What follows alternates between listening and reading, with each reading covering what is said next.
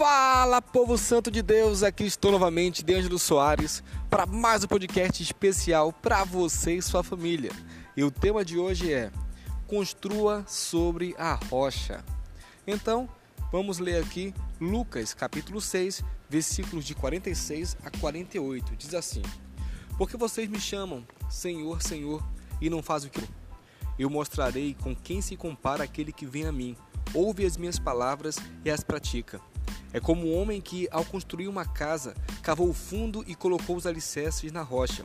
Quando veio a inundação, a torrente deu contra aquela casa, mas não a conseguiu abalar, porque estava bem construída. Todos que já construíram casas ou se envolveram em algum tipo de construção sabem como são sérias todas as fases de um projeto desse tipo. Sobretudo, a fase inicial dos fundamentos, que é importantíssima. Se os alicerces forem mal feitos, toda a construção poderá ir abaixo, com as adversidades externas. Leia lá versículos de Lucas 6,49. Naturalmente, se pretendemos que algo seja firme e duradouro, precisamos investir muito nos seus fundamentos. Assim também acontece em nossas vidas. Será que estamos firmados na rocha?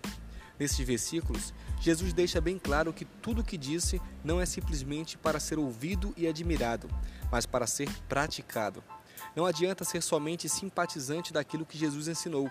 Para estarmos firmes em todas as áreas de nossa vida, é preciso crer e colocarmos em prática a Sua palavra.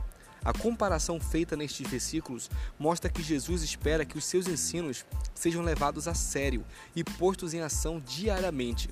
Senão, estaremos construindo sobre bases inseguras, pondo tudo em risco. Se praticarmos as palavras de Jesus, estaremos firmes sobre a rocha eterna que é o Senhor. Então, podemos construir a nossa vida seguros nele, sem medo de sermos destruídos no final. Então, construa sobre a rocha. O Senhor é a rocha eterna, como diz Isaías 26:4. Construa sua vida sobre os alicerces firmes da palavra de Deus. Ouça, leia, medite e estude a palavra do Senhor, mas com igual esforço Aplique na sua vida prática os ensinos que aprende. Ore e coloque sempre a vontade de Deus acima dos seus intentos e escolhas diárias. Confie no Senhor e esteja sempre seguro de que Ele é bom e fiel.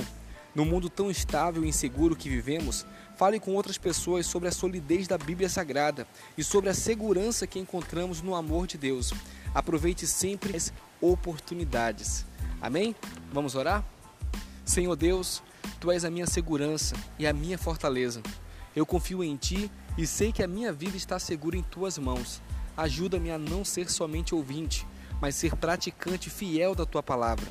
Que eu possa levá-la a tantas pessoas aflitas e inseguras à minha volta. Firma os meus passos no Teu caminho, para que eu viva na Tua preciosa presença, hoje e sempre. Em nome de Jesus. Amém. Deus te abençoe e até a próxima.